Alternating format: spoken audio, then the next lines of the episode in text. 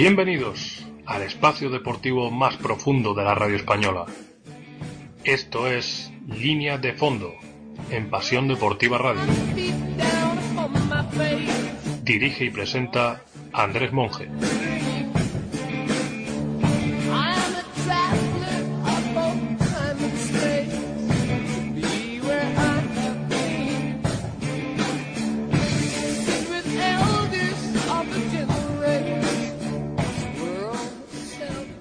Muy buenas, soy Andrés Monge y esto es Línea de Fondo, tu espacio de análisis NBA en profundidad, porque nos interesa saber qué sucede en la mejor liga de baloncesto del planeta, pero nos apasiona preguntarnos por qué ocurren las cosas. Porque es fantástico ver NBA, pero es mucho más interesante aún si tratamos de entenderla. Bienvenidos al 35 episodio de la quinta temporada de Línea de Fondo, el penúltimo ya de la temporada, y un programa especial, porque ya sabéis que han acabado hace tiempo ya, parece que eh, es demasiado incluso tiempo en el que acabaron las finales. Los Warriors se proclamaron nuevamente campeones de la NBA por segundo año consecutivo, tercera vez en los últimos cuatro años. Y vamos a cerrar la temporada con un programa de balance de lo que ha supuesto esta, eh, este curso 2017-2018 antes de poner definitivamente el broche con un especial del oyente dedicado a todos vosotros que será el último programa de la quinta temporada. Os voy a contar dentro de un poquito en qué va a consistir este programa especial de balance de la temporada, pero antes, como siempre, os presento a mis dos cracks imprescindibles en este programa, como son Enrique García, muy buenas. Hola chicos, ¿qué tal? Y Andrés Aragón, ¿qué tal Andrés? Hola, buenas. Entre los tres vamos a desarrollar este trigésimo quinto episodio, nos vamos a apenas medio minuto de pausa y os cuento el menú.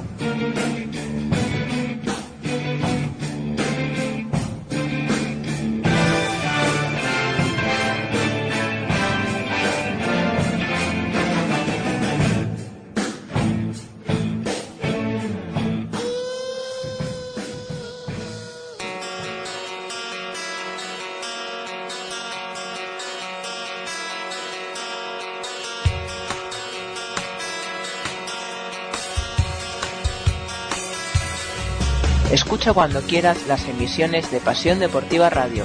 Las encontrarás en la sección podcast de la web. PasiónDeportivaRadio.com Tu radio deportiva online. De nuevo con vosotros en línea de fondo, vamos a empezar este programa con la sección habitual de Sabermetrics, pero después tenemos un tema central algo diferente al habitual, y es que es un tema central partido en cinco temas. Cinco, hemos decidido hacerlo así para poder abordar diferentes aspectos que nos han llamado mucho la atención y creemos que merecen su eh, especie de tributo en este último programa con eh, estructura medianamente normal, tradicional de los que hacemos en esta quinta temporada. El primero de ellos va a estar dedicado a las alternativas que hemos visto las más fuertes esta temporada al margen de los finalistas, porque nos hemos habituado a ver las finales a Warriors y Caps, pero ha habido dos equipos que han estado muy cerca de jugar las finales y les vamos a dedicar un espacio a Houston Rockets y a Boston Celtics. El segundo tema hemos considerado que eh, se lo merecía algo extraordinario dentro de lo extraordinario. Es que los playoffs que se ha marcado LeBron James han sido pues eh, uno de los mejores de su carrera, que ya es decir, y vamos a hablar de qué ha hecho LeBron y todo lo que ha condicionado el baloncesto en la fase final LeBron James. El tercer episodio de este tema central se lo vamos a dedicar a sorpresas, cuatro equipos que nos han gustado mucho, que no han llegado a, a, finales de conferencia ni siquiera, pero lo han hecho muy muy bien, por encima incluso de las expectativas, Portland, Utah, New Orleans y Filadelfia. El cuarto va a estar dedicado a los novatos, una camada verdaderamente espectacular con rendimiento inmediato en muchos casos, y el cinco va a estar dedicado a jugadores que nos han gustado, que nos han gustado por diferentes motivos, ya veréis y ya os contaremos por qué. Antes de ello, como digo, la sección de Sabermetrics que vamos a cerrar esta temporada. La semana que viene no habrá Sabermetrics, pero en esta hemos decidido centrarnos en aspectos destacados de esta temporada 2017-2018 para poner, echar el cierre a una sección de datos de estadística avanzada que nos ha acompañado nuevamente todo el año. Así que, Quique, ¿con qué vas a cerrar Sabermetrics esta quinta temporada?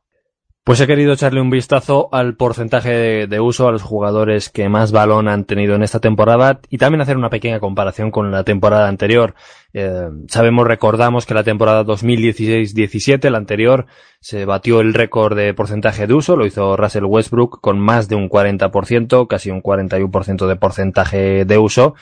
Y en esta ocasión, pues me he querido fijar a ver dónde había terminado Westbrook después de añadir a Paul George y a Carmelo Anthony, aunque Carmelo tuviese luego un rol eh, más pequeño en su equipo. Y Westbrook, pues bueno, sí que lógicamente tuvo un bajón en este porcentaje de uso, eh, bajó un 7%, lo cual eh, le quitó del primer puesto que había tenido el año anterior, pero lo dejó eh, igualmente en el tercer puesto de esta temporada en porcentaje de uso, cerrando este podium. ¿Quién se ha quedado primero en esta ocasión dándole el, la, la, alternativa a Russell Westbrook? Pues ha sido James Harden y esto también me llama la atención porque en la temporada pasada Harden estaba justamente cerrando el top 5 en porcentaje de uso. El año pasado tuvo un 33,79% de uso. Eh, en verano añadieron a Chris Paul, se suponía que pues eh, se iban a repartir más el balón, que Harden iba a ver su rol un poco reducido para poder llegar, entre otras cosas, más, eh, más fresco a los playoffs y sin embargo ha tenido más balón, ha tenido un porcentaje de uso mayor, ha tenido casi un 36% de uso y es el único que pasa este año de un 35%. El año pasado hubo tres jugadores que pasaron del 35, que fueron, eh, bueno, Joel Embiid en un rol más reducido con, con menos minutos, pero pasó de Marcus Cousins, que también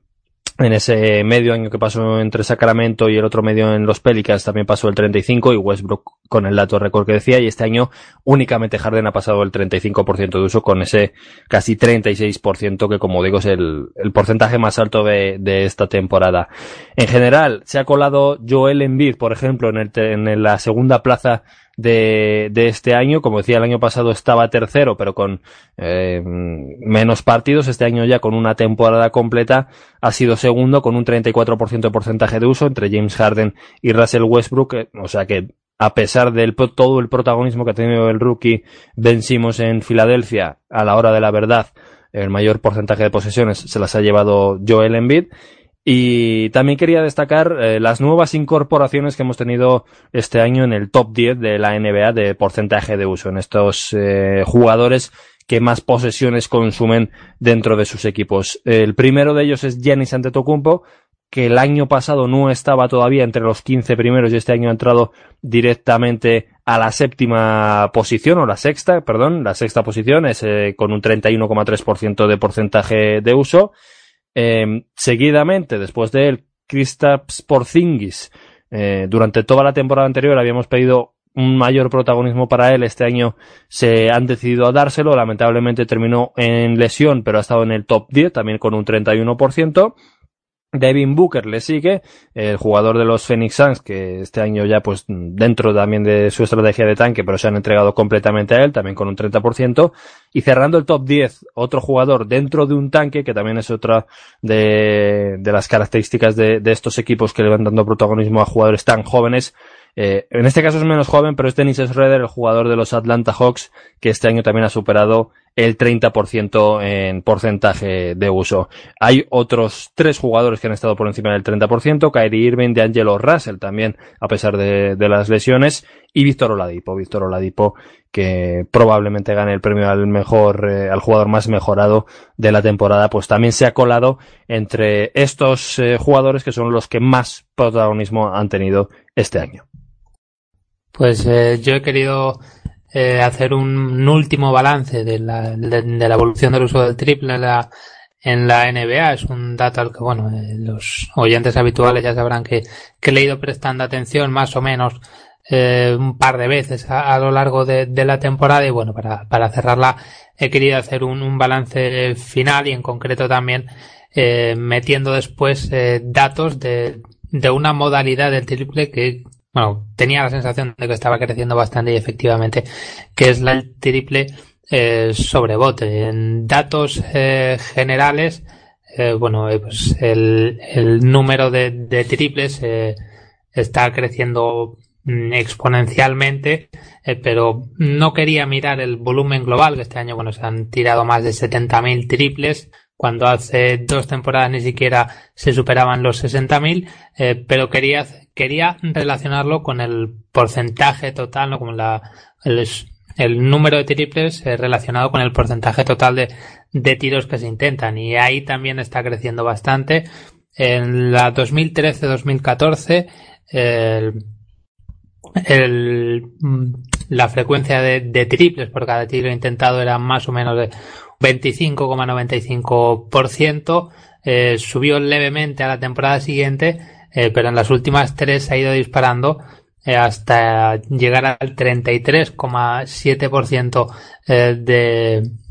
de tiros eh, que se intentan hoy en día son triples. Hoy mm, más de uno de cada tres tiros que ganar hasta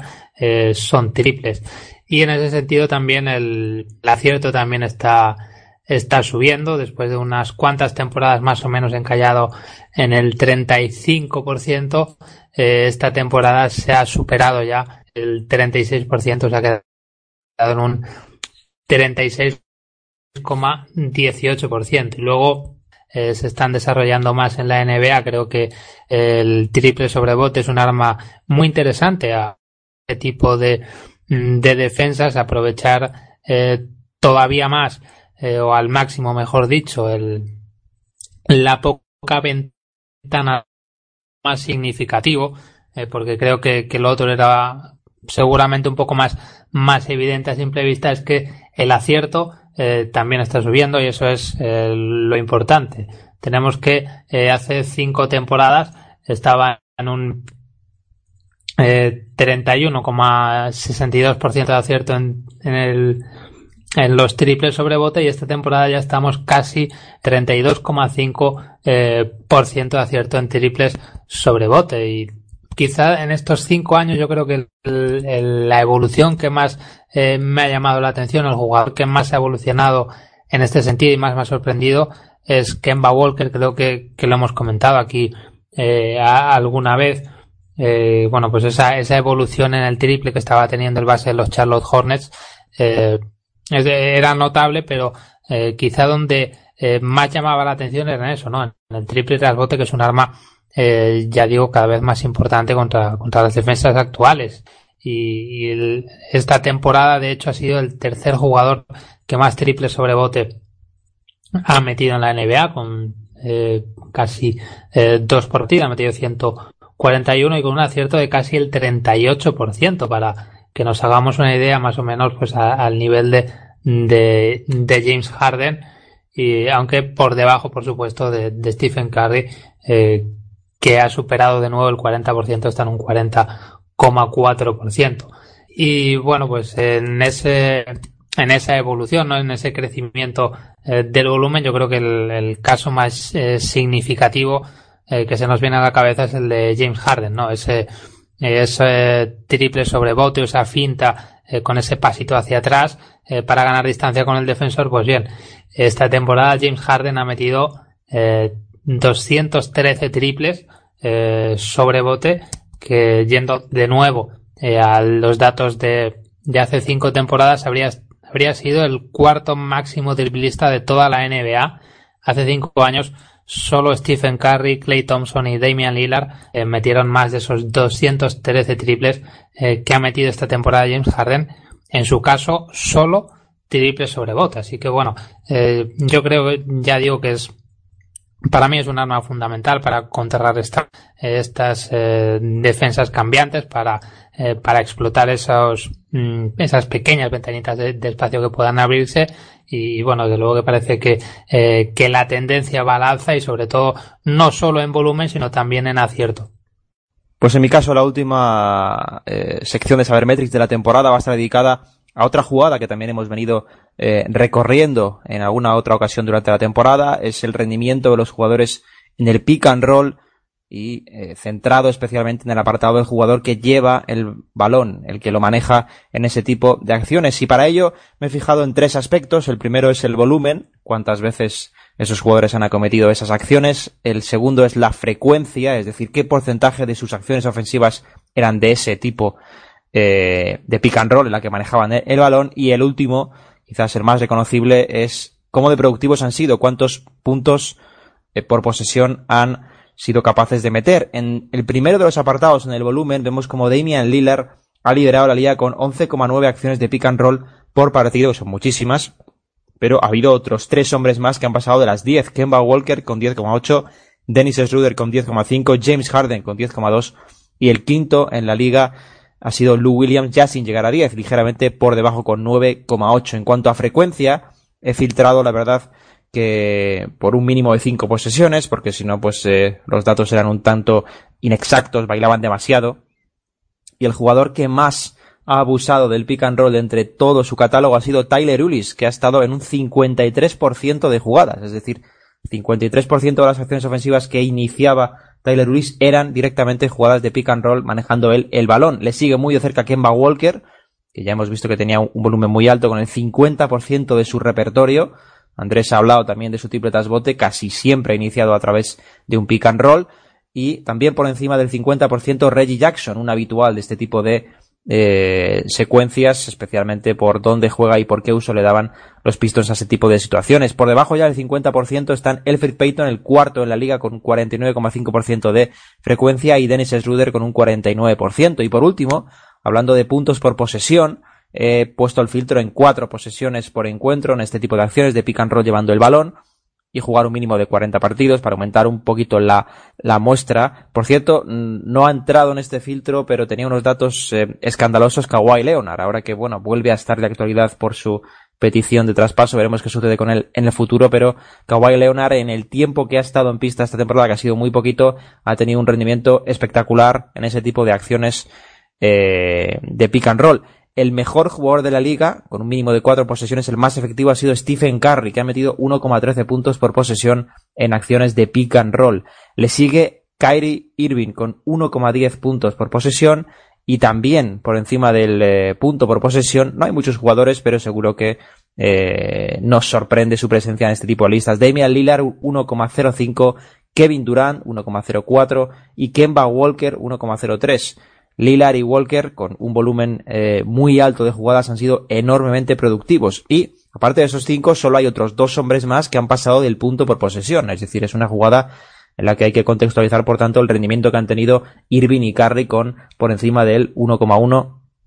eh, en cada acción de pick and roll. Son Chris Paul y LeBron James que están con 1,02 puntos por posesión en pick and roll son los únicos eh, dos jugadores, junto a los otros cinco, que han pasado de ese punto por posesión de la frontera en este tipo de situaciones. Ese es el balance final de una de las jugadas más importantes de la NBA actual, el pick and roll, especialmente las ventajas que generan los pequeños o, en el caso, por ejemplo, de jugadores como Kevin Durant, cada vez más eh, habituales ver a hombres grandes llevar este tipo de acciones,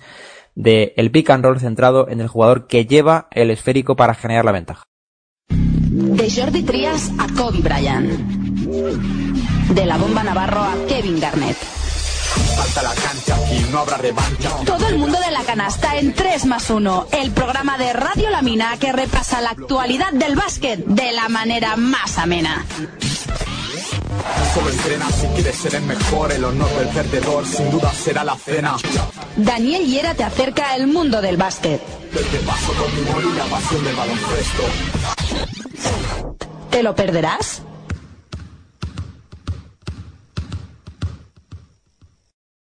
De nuevo con vosotros en línea de fondo y vamos a adentrarnos en el que va a ser el tema central, dividido como os he anticipado antes en cinco temas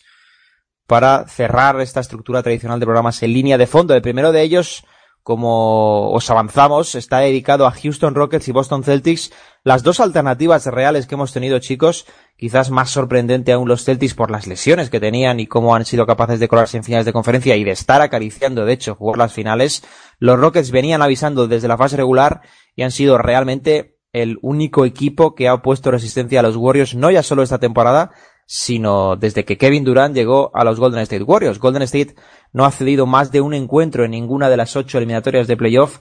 eh, a excepción de los Rockets, que le ganaron tres y estuvieron a punto de eliminarlos. Houston y Boston podríamos decir, chicos, por tanto, que son, han sido dos de las grandes atracciones de la NBA esta, esta última temporada.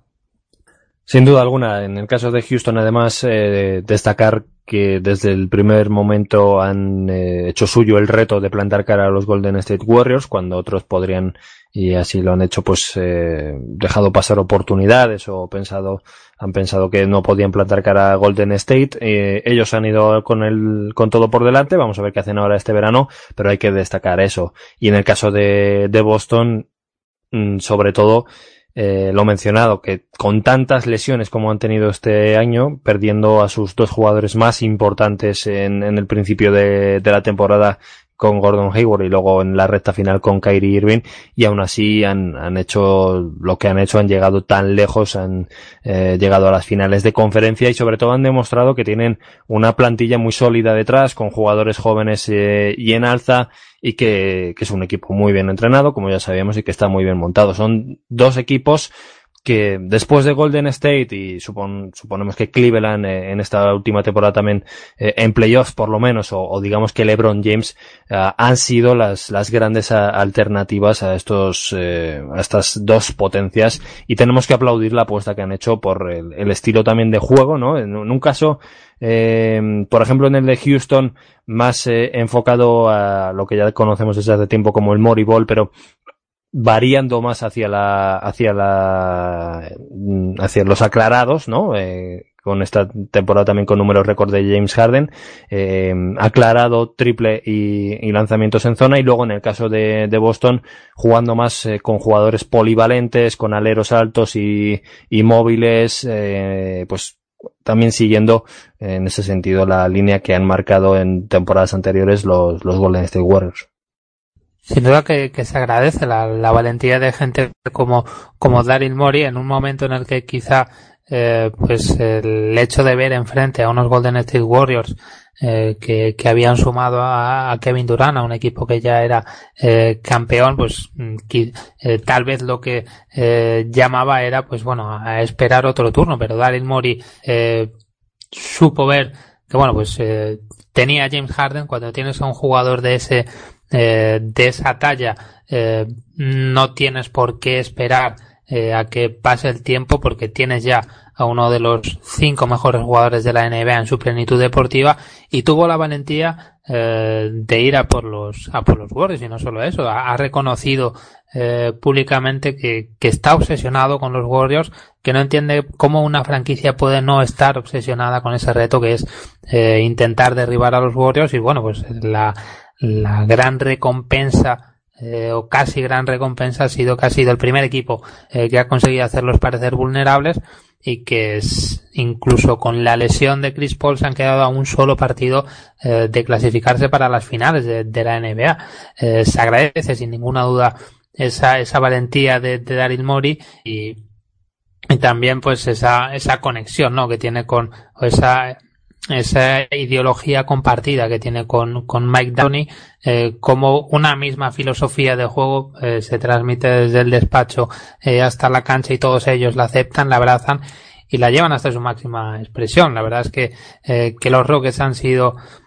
no diría que, que la, una gran sorpresa en el sentido de que, bueno, pues evidentemente eran uno de los aspirantes al oeste, pero sí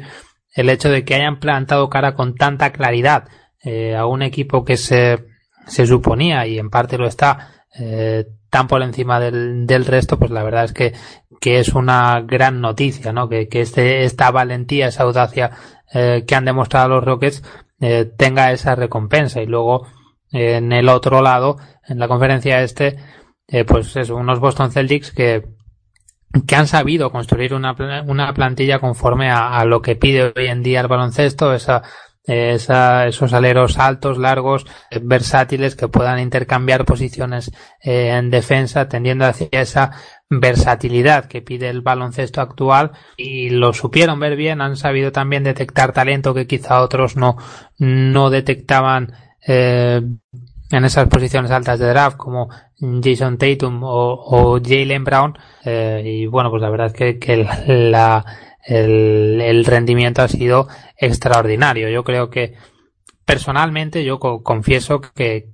que a los cinco minutos de aquel primer partido de la temporada, cuando se lesionó eh, Gordon Hayward, mmm, di por sentado eh, que ahí se había acabado eh, la, la, temporada de los Boston Celtics. Me dio, me llevó un par de semanas darme cuenta que, que me había equivocado, pero luego cuando se lesionó de nuevo Kyrie Irving eh, volví eh, a dar por terminar la temporada de los Boston Celtics y de nuevo eh, me demostraron que me estaba equivocando que, desde luego son un equipo con mucho talento y sobre todo y eso sí lo sabíamos increíblemente bien entrenados por uno de los técnicos para mí ya de los cinco mejores de la NBA. Sí, y sobre todo son, son dos equipos que representan muy bien lo que es el baloncesto actualmente. Los Rockets se podría decir que incluso han anticipado mucho de lo que vemos. Eh, es un equipo que viene usando eh, pues prácticamente de forma muy habitual la estadística avanzada, el, el, movimiento analítico en general, el sabermetrics que llamamos aquí durante muchos años. Los Rockets han hecho, han llegado a hacer experimentos en su equipo de liga de desarrollo con el, con ritmos eh, extremadamente rápidos, con el abuso del tiro de tres, los han ido trasladando progresivamente a, la franquicia NBA. Eh, el resto de equipos se ha ido sumando después a esta posterior eh, ola de ética prácticamente en cuanto a ser buscar ser productivo. Al final se dan cuenta de que lo que están tratando de hacer es competir y el mejor método para competir es lograr ser productivo. Eh, y también fueron eh, valientes agresivos en el mercado Mori lo, lo suele ser y nos demostraron muy pronto que la compatibilidad entre Chris Paul y James Harden que era algo que desde muchas partes se dudaba eh, fue perfectamente posible. Y no solo posible, sino que fue realmente extraordinaria, como dos jugadores acostumbrados a un manejo de balón eh, masivo. Mm, quizás no ha existido un caso de jugadores con tal volumen de manejo de balón y toma de decisiones juntos eh, que haya funcionado de esta manera. Y eso también tiene mucho mérito en el sentido de la parte técnica del, eh, no solo de Mike D'Antoni, sino de su cuerpo técnico. Los Rockets hemos visto también otro punto muy importante es la, la mejoría defensiva de Houston esta temporada. El año pasado estuvo en torno a la zona media de la liga, un poquito más abajo. Este año los Rockets han tenido tramos muy buenos defensivamente hablando y esto ha sido una gran diferencia y sobre todo algo que ha derivado muchos prejuicios existentes con la figura de Mike D'Antoni. También es cierto que por, por supuesto Delic se lleva mucho mérito ahí porque era el encargado de coordinar las estructuras defensivas de los Rockets, pero han sido capaces de combinar un ataque histórico, porque lo ha seguido siendo, creo que terminaron al final como el décimo mejor ataque de la historia de la liga, el más productivo, con una mucha mejor defensa. Y Boston, que ha representado en mucha, eh, en gran medida lo opuesto, es decir, un equipo mm, basado principalmente en la destrucción del rival, en dominar atrás, pues eh, el ejercicio que ha, que ha, vuelto a hacer Stevens con los recursos que tuviera en cada momento ha sido eh, absolutamente maravilloso. El rendimiento de jugadores jóvenes ha sido extraordinario y la verdad es que se han quedado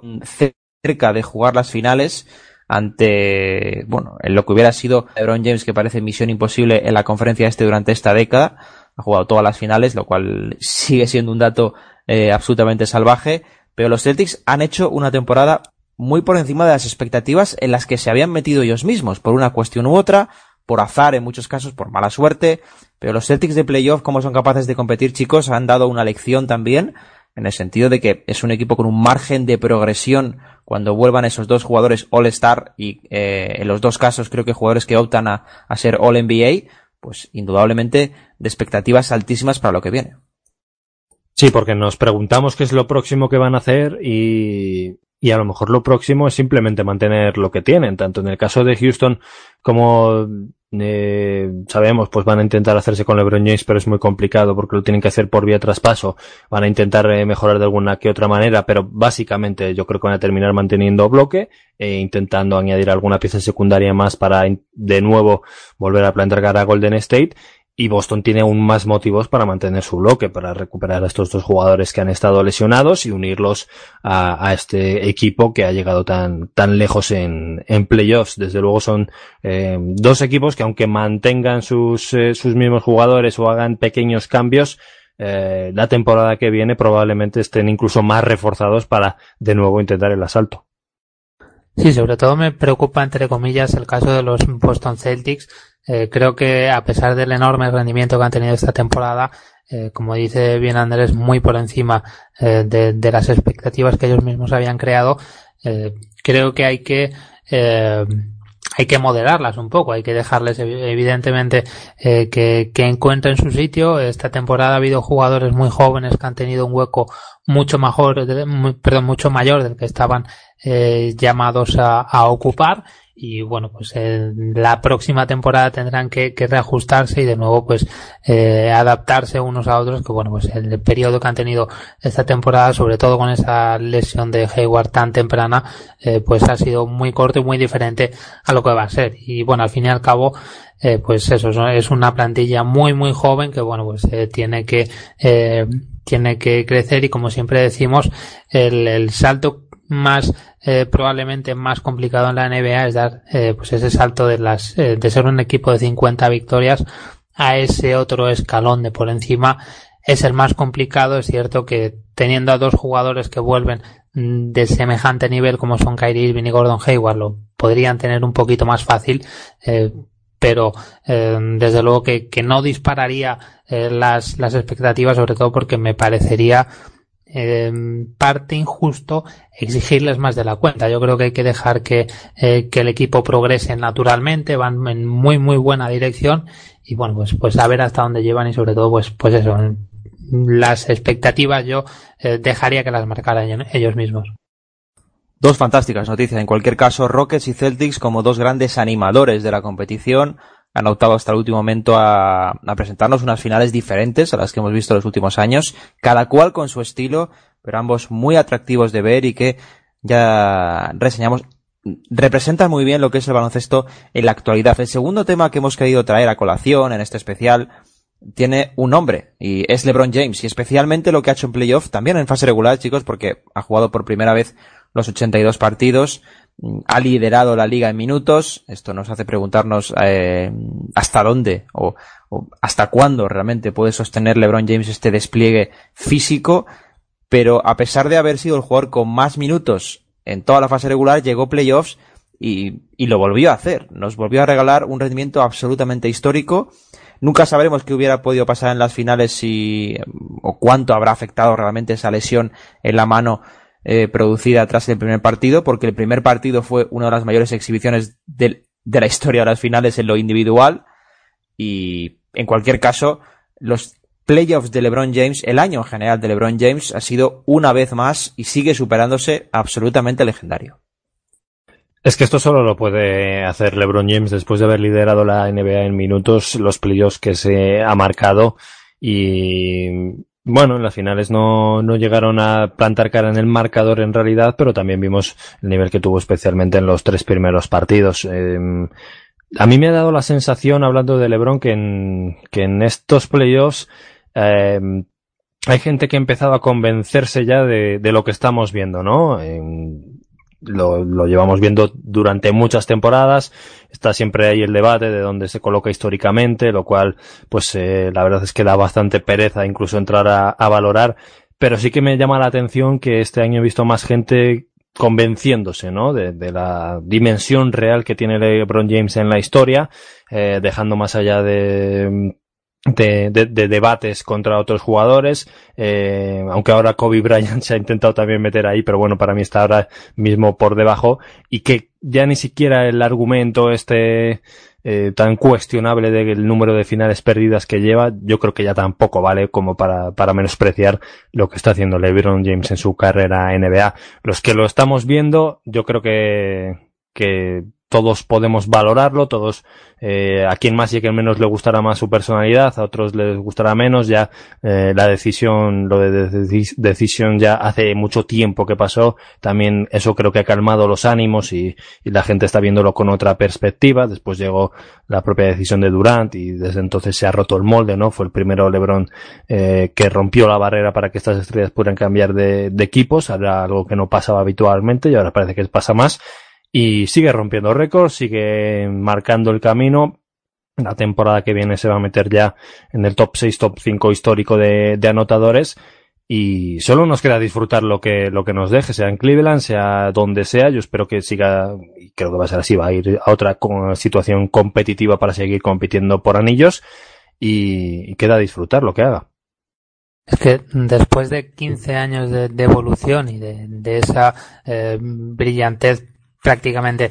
permanente, desde luego que, que si a estas alturas se siguiera negando eh, la, la, calidad o el sitio en la historia de, de LeBron James, eh, pues desde luego ya, ya sería una, una ceguera eh, voluntaria. Yo creo que, que los debates de si es primero, segundo, tercero, eh, están de más. Eh, simplemente yo creo que está claro a estas alturas que LeBron James es uno de los eh, mejores jugadores de, de, la historia y es lo que, eh, que nos queda disfrutar temporadas como esta, ¿no? En la que eh, ya con 33 años, como ya digo, 15 temporadas en, en la en la NBA ha hecho uno de, de, sus mejores trabajos y uno de los que además ha tenido que, que asumir una, una carga, un peso mucho mayor, porque por unas cosas o por otras el, el, plantel que tenía alrededor se ha ido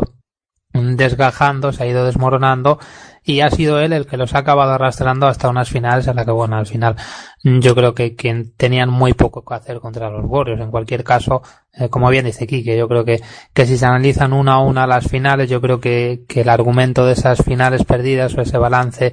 eh, es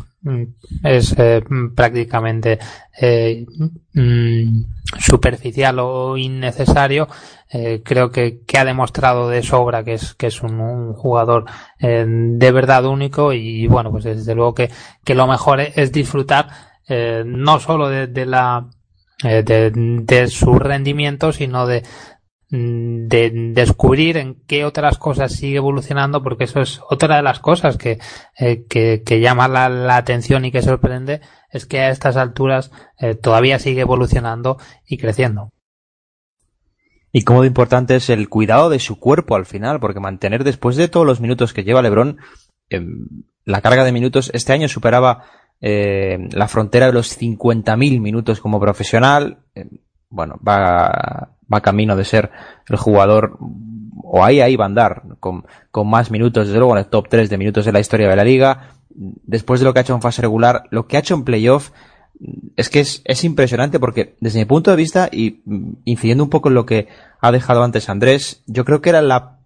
plantilla más justita en cuanto a recursos, en cuanto a ayuda para Lebron, que ha tenido Lebron en las finales desde las de 2007. Eh, desde luego en esta década seguro, y lógicamente el rival era el rival más fuerte que se ha encontrado nunca y probablemente uno de los más eh, complejos de atajar de toda la historia de la liga. También me parece muy eh, oportuno el eh, recordar, porque mucha gente lo hace además y creo que es bastante injusto, el, el balance en las finales, ese 3-6 si se profundiza un poquito más de, detrás de ese dato, pues nos encontramos qué tipo de finales ha jugado, en qué tipo de finales no tenía realmente opción, en cuáles, eh,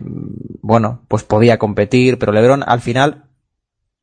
se ha enfrentado pues a los Warriors, a los Warriors de Durant ya no hace falta ni comentarlos, los anteriores eh, seguían siendo un equipo extremadamente dominante, probablemente la mejor versión de siempre de los San Antonio Spurs, lo cual pues ya os podéis imaginar, y la, y la final de 2007 pues indudablemente también es algo que mm, era un regalo llegar a las finales con aquellos Cavs. Es decir, hay, hay mucho donde rascar dentro de ese récord de las finales y mm, por hablar de los playoffs de LeBron es muy difícil condensar toda su grandeza en apenas unos minutos, pero LeBron, por ejemplo, en la serie de Indiana, que recordemos se fue a siete partidos, tuvo tres partidos por encima de los 44 puntos. Eh, en el sweep a Toronto tuvo una serie pues absolutamente monstruosa con 34 puntos de media. A los Celtics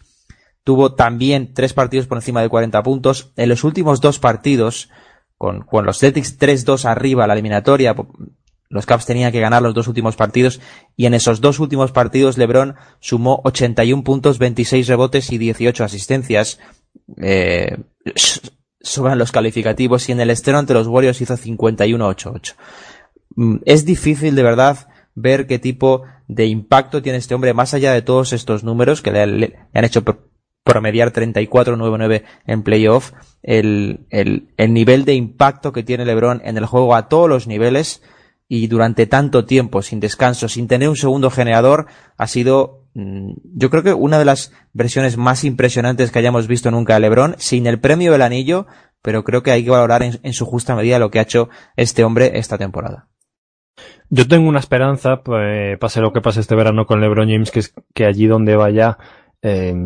tenga un rol un poco más reducido, ¿no? Que no tenga que llevar tanto peso en sus hombros a lo largo de toda la temporada como en Cleveland, donde ha disputado este año más minutos que en todas sus anteriores temporadas si, nos remontamos hasta 2011, o sea, eh, desde 2011 no disputaba tantos minutos como este año. Eh, yo quiero que vaya a un sitio en el que por lo menos en temporada regular no tenga que tirar tanto del carro, aunque él ya sepa regularse y que tenga algo más eh, de ayuda para poder verle realmente fresco en playoffs y ver de esa forma, eh, sin tanta carga encima, cuánto, cuánto de cara puede plantar a Golden State, porque también pensando en un futuro, aunque eh, todos los eh, signos que nos ha dado hasta ahora nos hacen indicar que es inhumano o que es un marciano, pero también temo el día en el que en el que LeBron James nos muestre su cara humana, que con la cantidad de minutos que lleva acumulados a sus espaldas, no solo este año, sino a lo largo de toda su carrera, con tantas visitas a los a las finales, eh, incluso sumando Juegos Olímpicos y demás,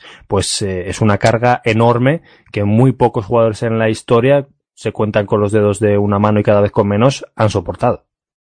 Yo creo que va a ser una, una de las cosas eh, que, que, va a buscar, ¿no? Ya solo por el hecho evidente de, de poder tener más opciones de conquistar el anillo, sino también el, el hecho, como bien dices, de, de, poder asumir una carga mucho menor. Eh, yo estoy convencido de que es consciente de que, eh, a pesar de, de ser un, un, jugador que gasta, eh, según el artículo que leas, un millón, un millón y medio eh, de dólares cada temporada, distintos métodos y entrenadores para cuidar su cuerpo, eh, a pesar de todo eso, yo creo que es consciente eh, de que en cualquier momento el cuerpo te puede traicionar y no responder como tú esperas como estás acostumbrado a que lo haga y necesita también tener esa esa malla de seguridad y sobre todo eh,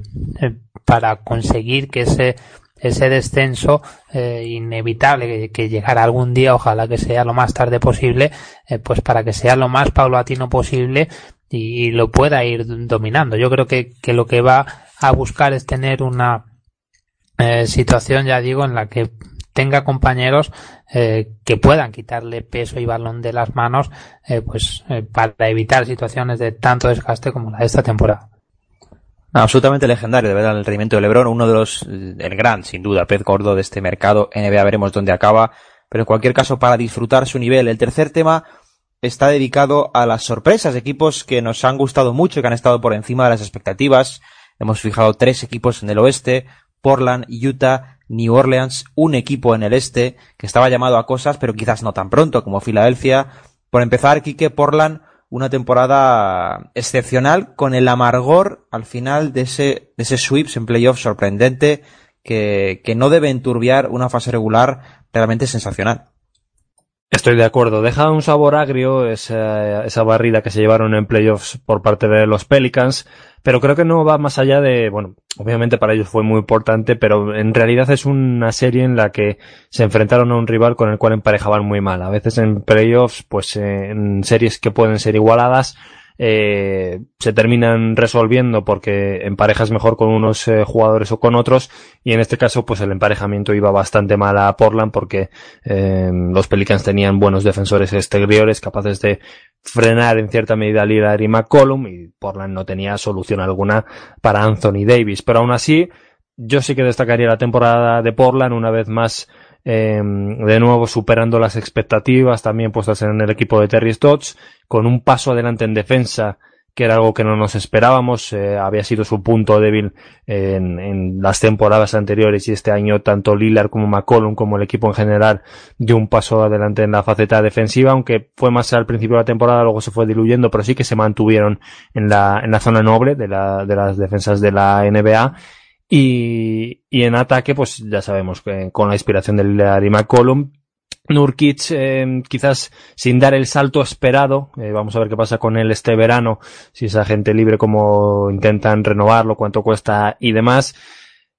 pero yo sí que me quedo con eh, los aspectos positivos de la temporada de Portland. No tienen demasiadas armas para ser creativos y mejorar la plantilla en, en el verano, aunque eh, de alguna forma lo, lo, intentarán, me imagino, sobre todo para dar un lavado de cara después del, del sabor amargo de los playoffs, pero en general yo sí que le pondría una nota notable a los Portland Trail Blazers.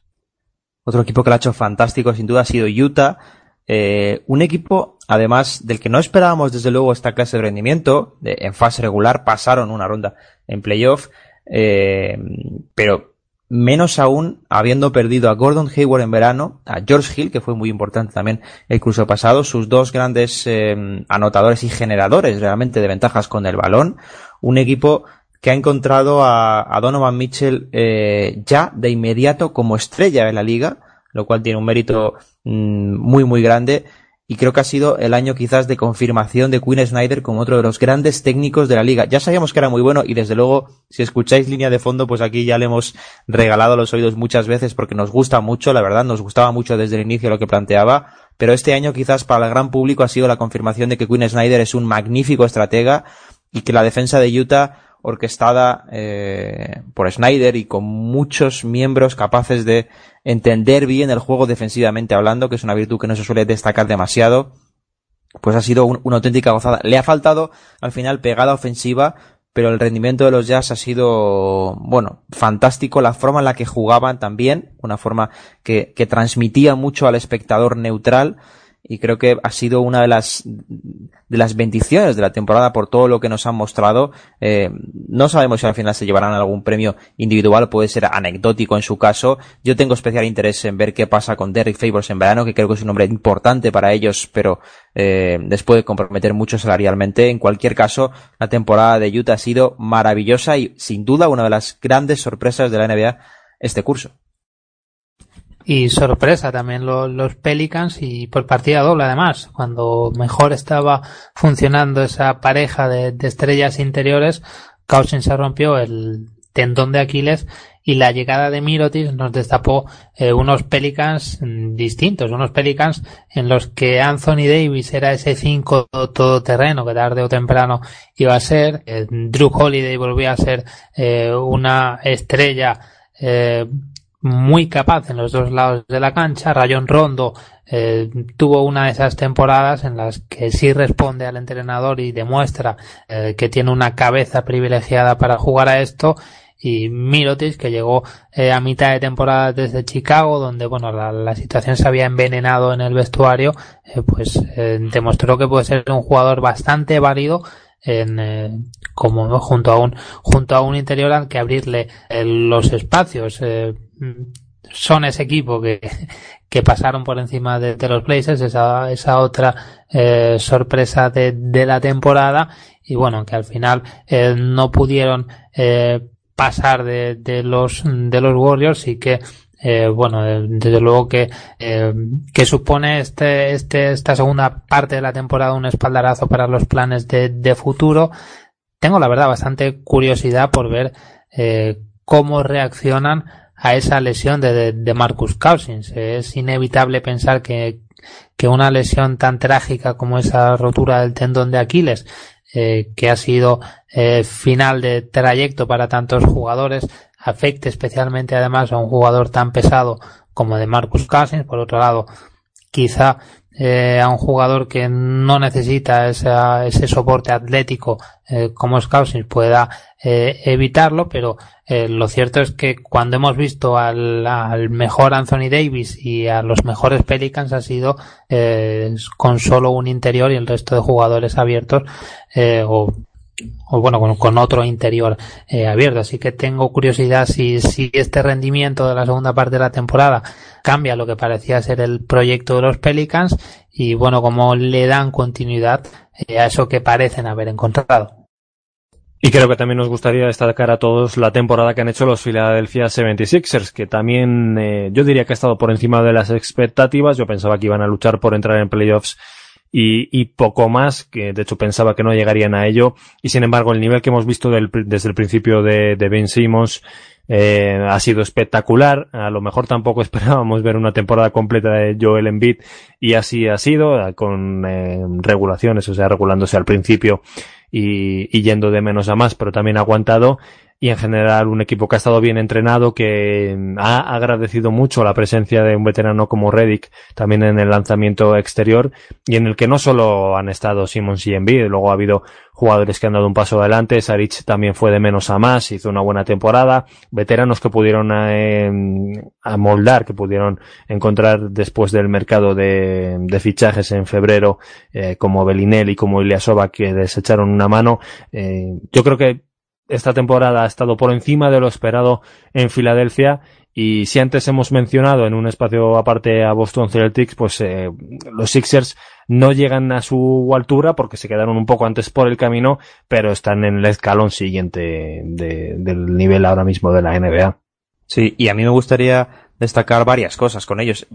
En, especialmente dos. En primer lugar, que tienen a dos jugadores sobre los que construir eh, éxito muchos años si las lesiones respetan, eh, como Joel Embiid y Ben Simmons, dos jugadores que además representan muy bien esta era y que, y que van a ir a más, van a mejorar. El año de rookie de Ben Simmons ha sido sencillamente histórico y Joel Embiid ya sabemos qué tipo de jugadores, lo único que necesita es mantenerse sano porque es un jugador diferencial. Estos dos hombres tan jóvenes y con ese rendimiento ya a corto plazo, pues indudablemente con, con ellos los Sixers ya tienen herramientas para competir durante muchos años. Falta rodearlos y están yo creo que a una o dos piezas de convertirse realmente en algo muy muy serio, incluso a corto plazo en la conferencia este. Veremos cómo atinan, porque esos últimos movimientos, retoques de plantilla, especialmente cuando tienes ese espacio salarial tan grande, son muy importantes. Y en segundo lugar, me gustaría dar una mención a, a lo que ha creado eh, Brown desde el banquillo, a toda la estructura defensiva de los Sixers, que es fantástica, a cómo ha sido capaz de jugar en muchos tramos de la temporada con tres jugadores grandes, de mucho tamaño, de, de cierto peso, cómo ha sido capaz de, de, encontrar la coexistencia para Saric y Ben Simmons junto a Embiid, eh, junto a Covington también, es decir, eh, mucho mérito lo que ha formado Brown. Lo,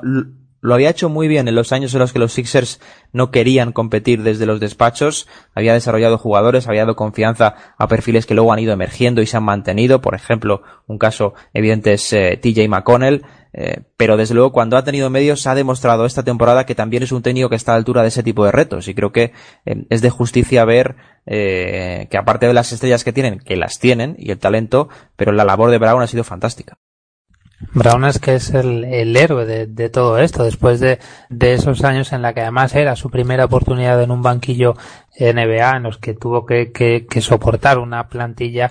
diseñada por defecto para perder. Él se dedicó a, a desarrollar jugadores, sacó eh, yo creo jugadores muy potables como TJ McCollin y, Robert Covington eh, de, jugadores que el resto de la NBA probablemente eh, no esperaba demasiado y sobre todo ha creado un ecosistema perfecto para el desembarco de, Ben Simmons. Creo que ya cuando jugaba en la universidad en este programa recomendamos encarecidamente eh, verlo porque desde luego era era un, una maravilla y, sin duda lo ha sido. Ese ese desembarco de Ben Simmons en la NBA algo muy distinto eh, a casi todo y, y desde luego que, que Brett Brown ha sabido ponerle el escenario perfecto y sobre todo Ben Simmons ha, respondido. Ahora vamos a hablar de, de los novatos, pero desde luego que, que, en ese gran entramado defensivo que ha formado Brown, yo creo que, que Simmons también tiene eh, un peso importante, aunque eh, no sea tan llamativo como lo otro que, que vemos en ataque. Sin duda, yo creo que eh, después de esos años de, de sufrimiento, eh, ya era hora de, de, de, que los Sixers pudieran disfrutar de una temporada como esta y han, han encontrado en, en, Ben Simmons y en Joel Embiid eh, dos jugadores de ese tipo eh, de los que entre comillas justifican lo que pasaron durante, durante esas cuatro temporadas. Después del sufrimiento involuntario podríamos abrir la etapa de ilusión desorbitada infinita en Filadelfia, lo cual es una fantástica noticia. Eh, anticipabas el caso de los novatos y vamos a ir con ellos directamente. El cuarto tema que tratamos es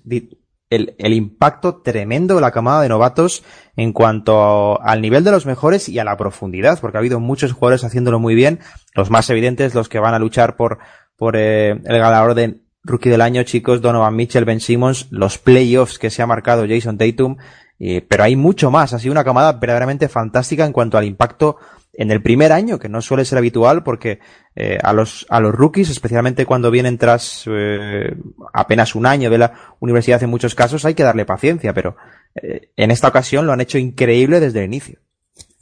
Ha sido algo extraordinario. Hacía tiempo que no veíamos una camada así. Eh, claro, Ben Simmons viene del año anterior, pero lo consideramos también rookie. Y luego sorpresas como la de Donovan Mitchell, que han compensado también otra sorpresa negativa como la de Markel Fultz, porque si Fultz hubiese tenido una temporada sana también, pues eh, habríamos añadido un nombre más a esta lista. Yo creo que la muestra del nivel que ha habido este año es que, por ejemplo, Oji Anunobi se ha quedado fuera de los mejores quintetos eh, novatos de, la NBA de esta temporada, de los dos mejores quintetos, o sea, no ha entrado entre los diez mejores, cuando yo creo que, por ejemplo, en el draft anterior, en la temporada anterior, habría estado probablemente en el mejor quinteto sin, sin discusión. Y,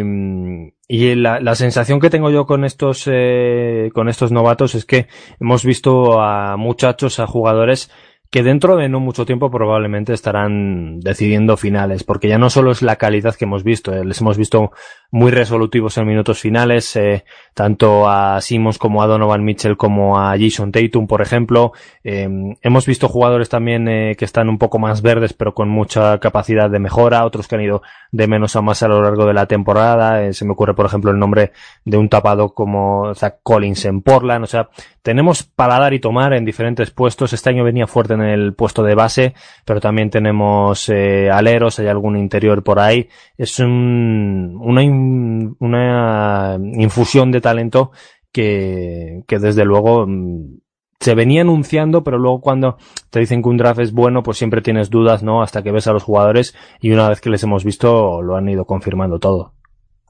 Y son inevitables esas comparaciones con, eh, con la camada de, de 2003, la generación de, de LeBron James, Dwayne Wade, Chris Bosh. Es cierto que, que aquella es de, de una, eh, de una magnitud histórica, pero bueno, esta desde luego que, que tiene como mínimo en Ben Simmons, Donovan Mitchell y Jason Tatum eh, tres jugadores de, que apuntan eh, a tener una, una envergadura increíble. Los tres eh, pues han respondido de manera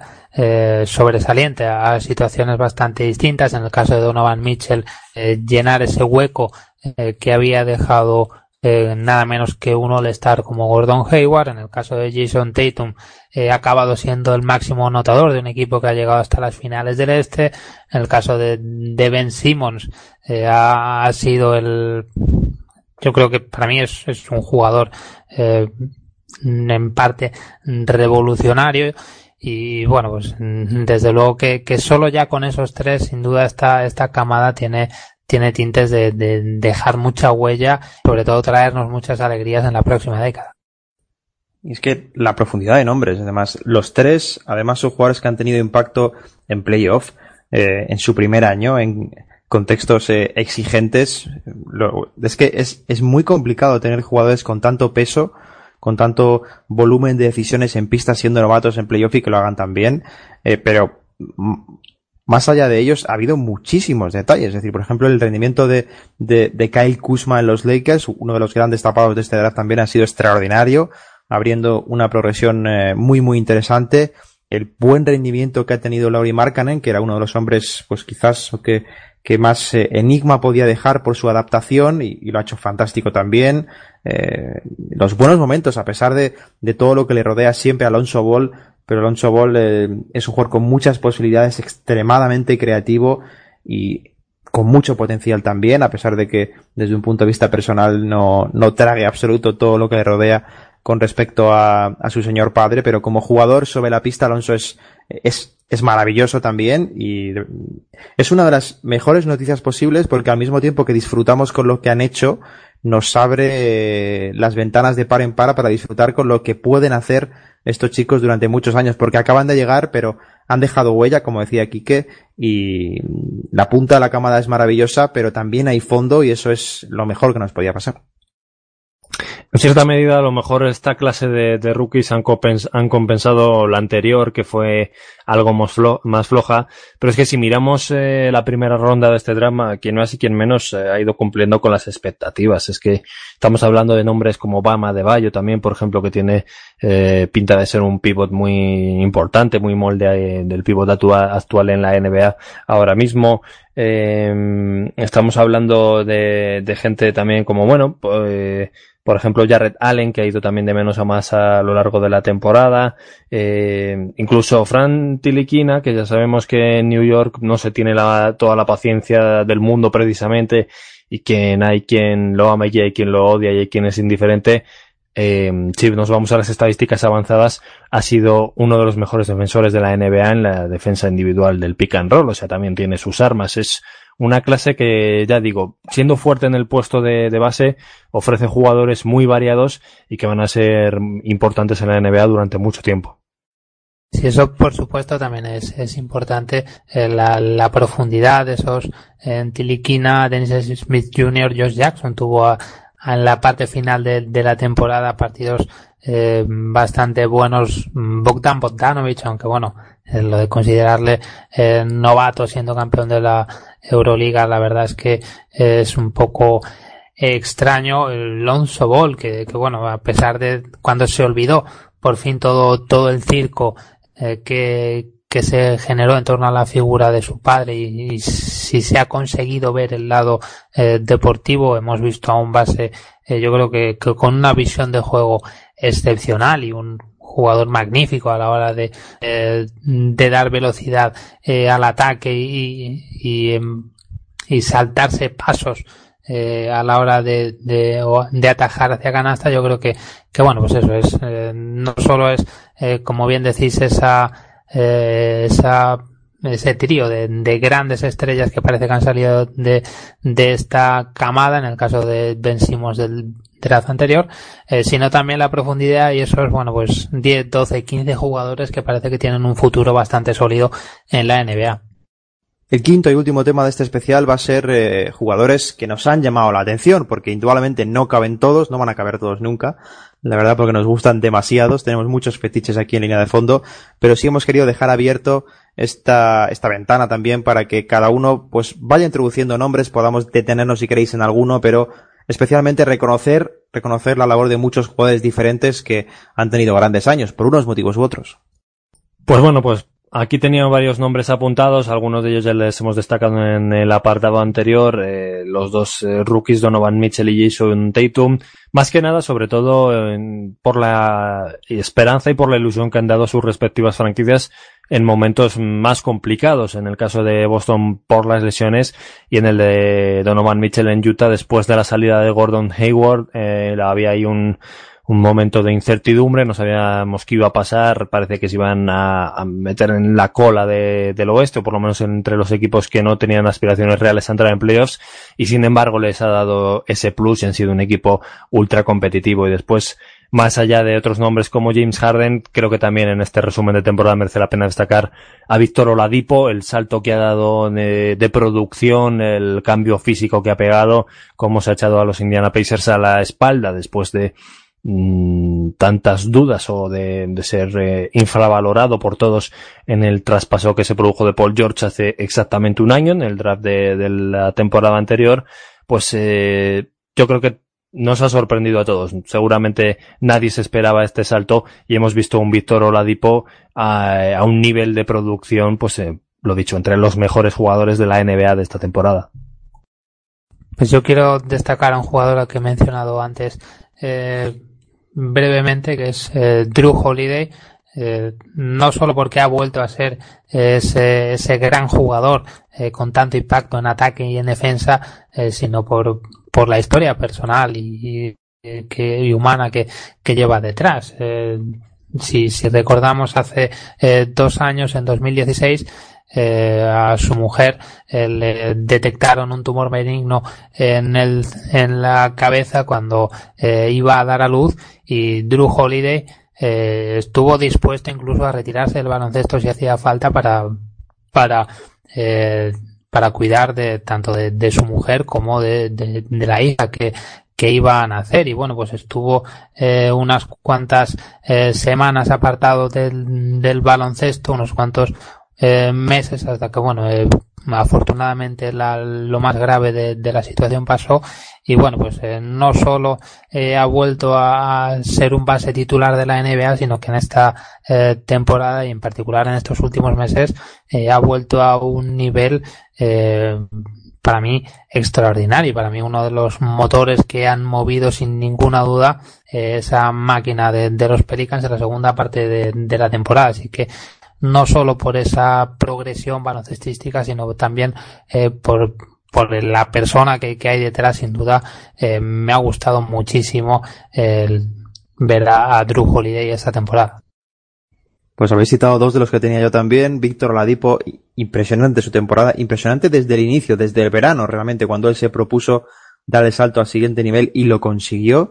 lo cual nos recuerda, por otro lado, también que los traspasos, sean cuales sean, hay que juzgarlos a posteriori, no cuando suceden, porque uno nunca sabe qué tipo de rendimiento va a dar un jugador en una franquicia en la que no ha estado. Muchas veces solemos eh, juzgar traspasos de inmediato cuando suceden, damos un claro vencedor, y no siempre es así, porque, insisto, no sabemos qué tipo de rendimiento va a dar un jugador en un contexto diferente al que tenía Holiday, especialmente a final de temporada, como dice Andrés, defensivamente sobre todo,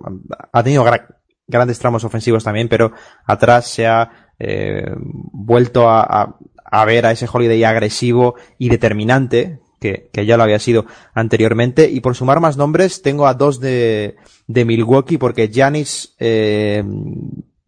estaba llegando, ya está aquí y sobre todo creo que va a ir mucho más allá. La temporada de Giannis ha, ha sido eh, impresionante sin tener en cuenta que todavía es un jugador que no usa el lanzamiento exterior. Vamos a ver qué sucede si este hombre llega a, a, meter triples con cierta asiduidad, aunque sean en catch and shoot, da lo mismo, pero si este hombre mete de fuera va a ser absolutamente imparable en los próximos años. Y Chris Middleton, a nivel de fetiche, yo creo que colectivo aquí en línea de fondo también, particular también por supuesto, pero muy muy buena su temporada nuevamente en los dos lados de la pista. Mm, quería destacar también su acción otro, por ejemplo, de los Pelicans que tenía apuntado, a este le conocemos de sobra, pero ha sido un gusto volver a ver en playoff a un jugador de la dimensión de Anthony Davis, porque es probablemente eh, el interior más dominante cuando está sano de toda esta nueva generación, el que mejor representa los valores de la nueva NBA, de la vanguardia, de la versatilidad, de ser capaz de hacer muchas cosas y tenerle de vuelta en playoff ha sido una fantástica noticia y ojalá sea por muchos años porque Davis sigue siendo pues probablemente a, a día de hoy el mejor interior de la liga. Pues sí, yo también me había guardado el nombre de Juru Holiday como alguien a quien destacar esta temporada, especialmente también por lo visto en los playoffs, ese paso adelante que dio, pero bueno, por toda la temporada en general, eh, incluso fuera del foco de los playoffs ha estado a un nivel muy bueno y, y acorde al contrato que firmó en, la, en, el verano pasado, que era y es bastante elevado, pero bueno, si rinde a este nivel, la verdad es que está bastante justificado. Y en el otro nombre, pues eh, voy a barrer en este caso un poco para casa, y voy a mencionar a, a, un alemán que ayer cumplió 40 años, que se llama Dirk Nowitzki. Eh, lleva 20 temporadas en la NBA, las ha cumplido este año, ha igualado a Kobe Bryant como el jugador con más temporadas con un mismo equipo, con una misma franquicia en la NBA. Eh, y la temporada que viene va a ser la número 21, se colocará en solitario, 21 temporadas con una misma franquicia. Eh, los cálculos son fáciles. Si tiene 40 años y va a hacer 21 temporadas con una misma franquicia, lleva más de media vida con los Dallas Mavericks. Va a igualar también el mayor número de temporadas disputadas en una carrera NBA y, no me podría perdonar no mencionarlo aquí. Y el otro nombre que, que tenía apuntado es eh, Livingston. Inevitablemente también se, se, junta la historia personal que tiene detrás. Es que hace, creo, la, la semana pasada o o hace eh, dos semanas eh, veía ese, ese vídeo que, que, ha corrido por, por internet eh, de hace justo 10 años de cómo Son Livingston acababa llorando, casi dando las gracias de poder jugar al baloncesto después de esa gravísima lesión de, rodilla que estuvo a punto de, de costarle la carrera y ver cómo 10 años después es triple campeón de, de la NBA. A mí es un jugador que que ya cuando antes de, aquella lesión me, pare, me parecía un jugador muy muy especial eh, ese ya lo perdimos con aquella lesión, pero eh, lo que ha venido después para mí es eh, también oro puro. Es un jugador con una inteligencia eh, fuera de, lo común y aprovecha muy bien el, la limitada capacidad eh, atlética que, que, tiene, lo suple con una eh, cabeza, ya digo, privilegiada y bueno, pues en estas finales, sobre todo en los primeros partidos, que además no estaba eh, Andrei Bodala, le tocó asumir un peso mayor al que eh, está acostumbrado y, y, la verdad es que, que, que respondió eh, bastante bien. Eh, para mí es, eh, bueno, yo creo que, que, para todos, ¿no? Es, es uno de los pilares fundamentales de, de esa rotación de, de los Warriors, no forma parte eh, de, de, la, del llamado quinteto de la muerte, pero como, como dicen algunos analistas, si en vez de Iguodala lo metes a él, a lo mejor no es el quinteto de la muerte, pero sí es el quinteto de, del coma. Para mí es, un jugador extraordinario, ya digo, eh, uno de esos jugadores fetiche eh, por esa inteligencia que, demuestra en pista y por supuesto eh, por todo lo que ha tenido que superar para llegar hasta aquí. Y por cerrar, si, os parece este capítulo de sugerencias con libertad de jugadores como también nos gusta mucho el espectáculo, el espectáculo si es eficiente es doble espectáculo siempre y hay un serbio en los Nuggets que lo ha hecho a la perfección y que va a más también, que se llama Nikola Jokic y ha estado de verdad. Una vez eh, encuentre su, su mejor estado físico, especialmente a nivel de resistencia, que le permita ser un poquito más rápido lateralmente, poder aguantar mejor atrás, el talento que tiene Jokic ejerciendo como, como base realmente, como generador primario de los Nuggets, eh, la cantidad de cosas que hace, la facilidad con la que juega, un auténtico gustazo ver a este hombre sobre una pista de baloncesto. Este año lo, ha vuelto a hacer y estoy ansioso de verdad de que llegue un momento en el que Jokic eh, sea capaz de tener mucha más eh, resistencia física, más impacto en el, en el, juego físico, porque si ese momento llega es un jugador que puede ser tranquilamente candidato a ser mejor interior de la liga por sus, por sus condiciones, por la facilidad con la que lo hace todo y como nos gusta también el espectáculo, ya digo, pues ver este tipo de jugadores en plenitud, eh, con tanta libertad y con, y con tanto fundamento del juego siempre va a ser un placer para la vista.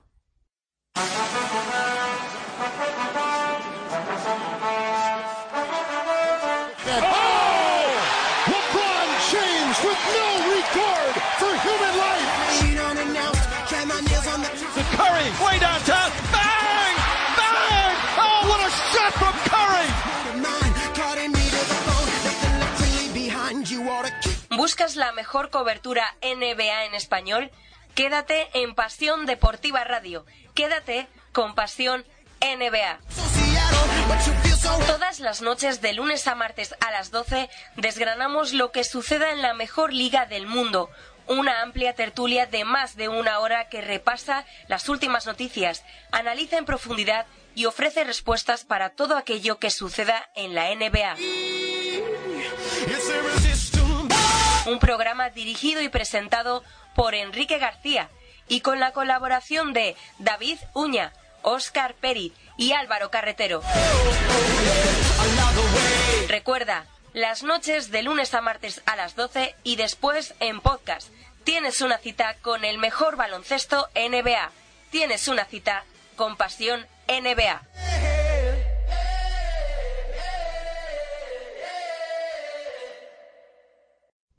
Estamos de nuevo en línea de fondo, es el turno de las preguntas del oyente, ya sabéis, vuestra sección. Nos eh, encargáis, nos mandáis preguntas a la cuenta de Twitter del programa, que es arroba línea de fondo NBA, y seleccionamos tres en cada ocasión. Eh, este va a ser el último programa con estructura tradicional, el último de la temporada. Va a estar íntegramente dedicado a todos vosotros, así que desde ya nos podéis mandar cuestiones a la cuenta de Twitter del programa o las personales también, ahí también las vemos, para poder tratar los temas que vosotros queráis. En esta ocasión hemos seleccionado tres. La primera nos la formulaba Sai, fiel oyente del programa, y nos dice, yo pensaba que Toronto haría limpieza, pero después de contratar a Nick Nurse, ¿qué cambios podríamos esperarnos tanto de plantilla como de estilo de juego en los Raptors? Pues de entrada parece que, que, en cuanto a plantilla están abiertos a cualquier cosa. Ya de cara al draft eh, sonaba algún rumor por ahí, lo decía Mark Stein, que, que podrían dar eh, lo que fuera por un eh, pick de, de draft. En, eh, en, el caso de, de, Toronto, el jugador al que estaban interesados es, es Alexander, pero bueno, ya esto simplemente, aunque sea un rumor interesado, pues nos demuestra que hay una voluntad de cambio. Eh, en cuanto a estilo, una modernización probablemente aún más profunda es lo que veamos que la que hicieron ya la temporada pasada. Parece que ahora una vez que han cambiado entrenadores eh, sale a la luz que, que Dwayne Casey y, y Nurse eh, tuvieron sus diferencias en los últimos años, sobre todo en cuanto a eso, en cuanto a estilo de juego, y Nurse va encaminado más hacia abandonar la media distancia progresivamente y ajustarse más em, al Moriball, digamos, pero claro, habrá que ver hasta qué punto es esto posible, siendo, por ejemplo, de Rose en tu estrella o manteniendo el bloque. Así que por eso sí que creo que podemos ver cambios importantes de juego, de rotaciones también y quizás de, de jugadores, pero no siempre que eh, sea un asistente el que entre como entrenador jefe, eh, el que coja las riendas después, esto no siempre significa que vaya a haber una continuidad. Yo sí que creo que siguen estando abiertos a cambios importantes. Y sobre todo, e incidiendo en lo que dices, los cambios van a venir precisamente porque si se quiere modernizar el estilo ofensivo de los Raptors, que ya lo hemos comentado aquí esta temporada, los Raptors han eh, evolucionado esta temporada bastante, eh, un equipo mucho más solidario, con mejor diseño de, espacios, especialmente para los lanzamientos. Eh, bueno, en definitiva, una mejor utilización de sus recursos, más efectividad, pero si quieren dar una vuelta de tuerca a esto, hay indudablemente jugadores que parecen señalados, entre comillas, porque a cambio de lo correcto, pues yo creo que cualquiera de los tres jugadores más importantes, incluso de los cuatro, me atrevería a decir, más importantes de los, de los Raptors, Lowry, DeRozan, Ibaka y Balanchunas, pues podrían salir eh, llegado el punto. Hay que tener en cuenta también que la situación salarial de los Raptors es ahogada, no lo siguiente. Tienen a, a Lowry, DeRozan e Ibaka con contratos eh, con como mínimo dos temporadas más y todos ellos por encima de 20 millones de dólares. Esto es una condición eh, difícil a la hora de negociar, pero yo creo que están abiertos a cualquier cambio de estructura, sobre todo para modernizar eh, los aleros. Creo que es una, es una necesidad que tienen los Raptors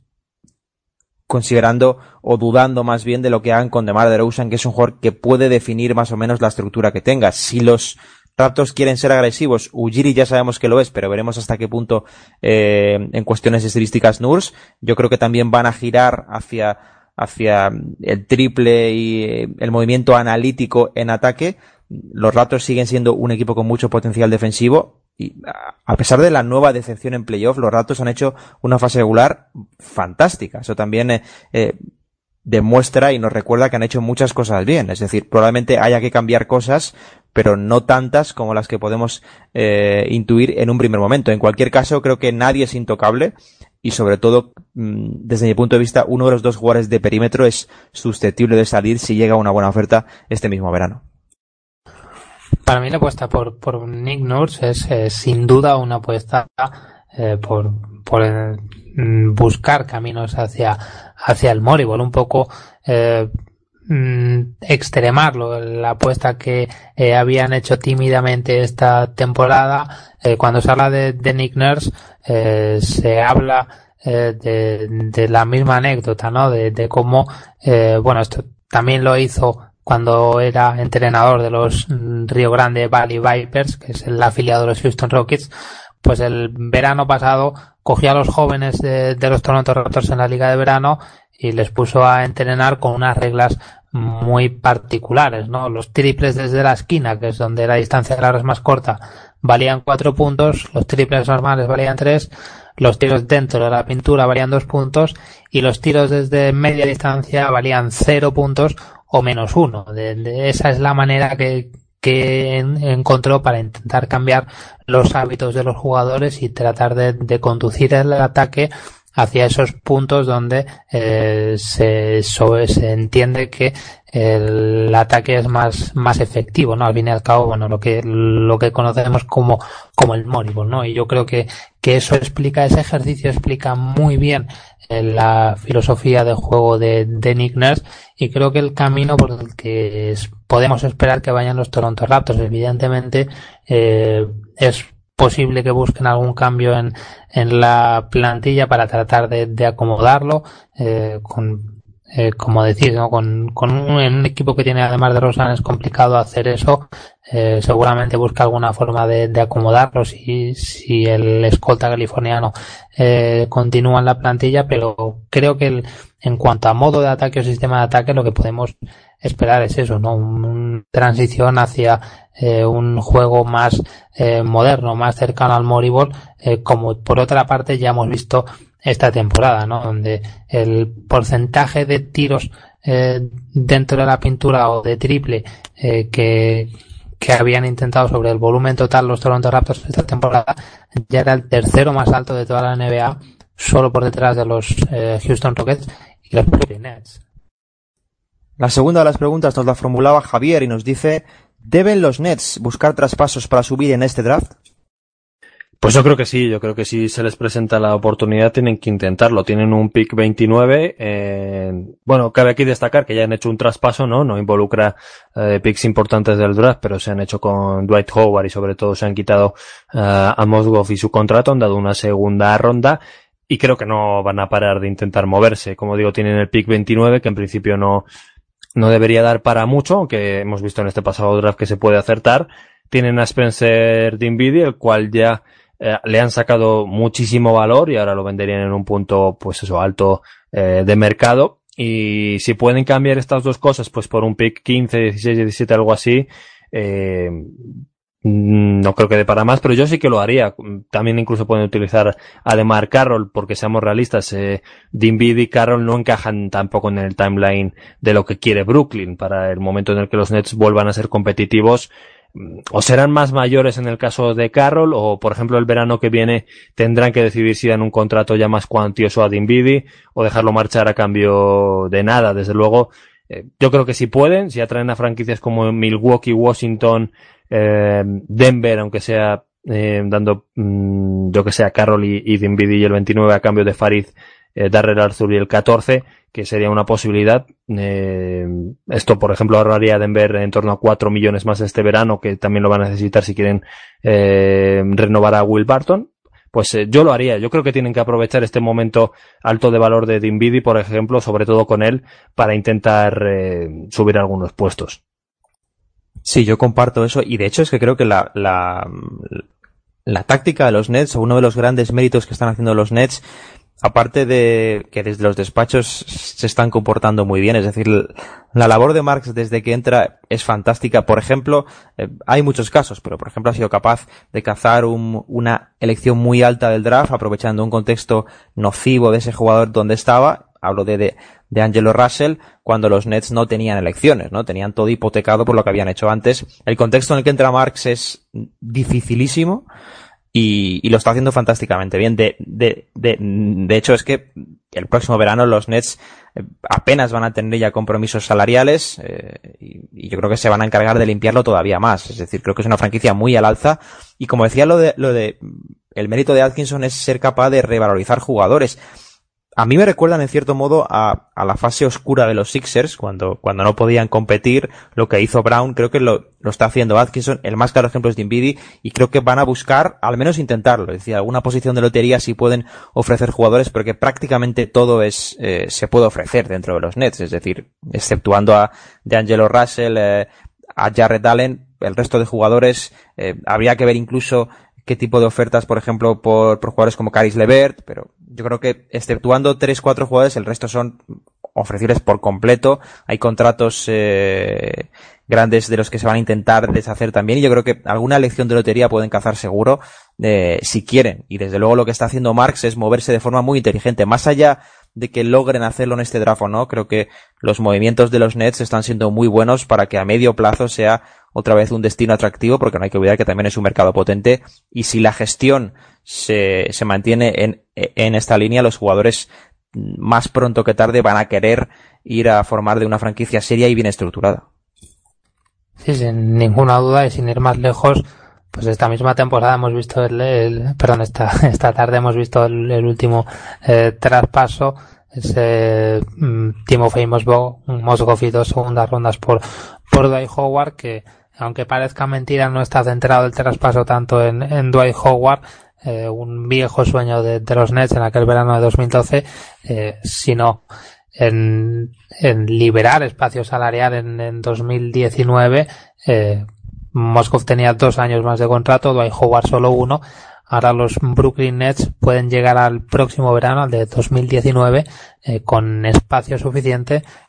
para dos contratos máximos. Y si así lo quisieran o si eh, no usaran ese espacio salarial en, otros, en otros jugadores, en otra estructura de plantilla. Sin duda, como bien decís, eh, la labor de, de Son Marks en, al frente de los Nets desde que llegó ha sido eh, magnífica, era muy muy complicado eh, en poner luz en esa en ese desastre que, llegan, que dejaron los, los años fuertes de Mikhail Prokhorov y bueno pues eh, ahora que, eh, que ya más o menos eh, está saneado ahora lo que tiene que hacer pues es eso no buscar eh, talentos de, de, futuro. Esta ronda la ronda de este de este año es la última también que tenían hipotecada con aquel traspaso eh, con los Celtics. Y bueno esta temporada eh, también hay que ver el, precio que van a tener esas primeras rondas, ¿no? Porque eh, se, dice que, eh, que esta generación puede ser una de las mejores de los de los años venideros y por tanto el precio si ya de por sí es grande para para una primera ronda, puesto que supone tener un jugador con un contrato bastante bajo durante cuatro años, pues sin duda va a ser va a ser superior. Yo creo que lo fundamental es eh, sobre todo tener claro eh, qué quieren hacer con, con, esos jugadores como, como bien decía eh, Kike, como Dinwiddie, eh, como eh, Demar Carroll y bueno, pues en, en base a eso, eh, si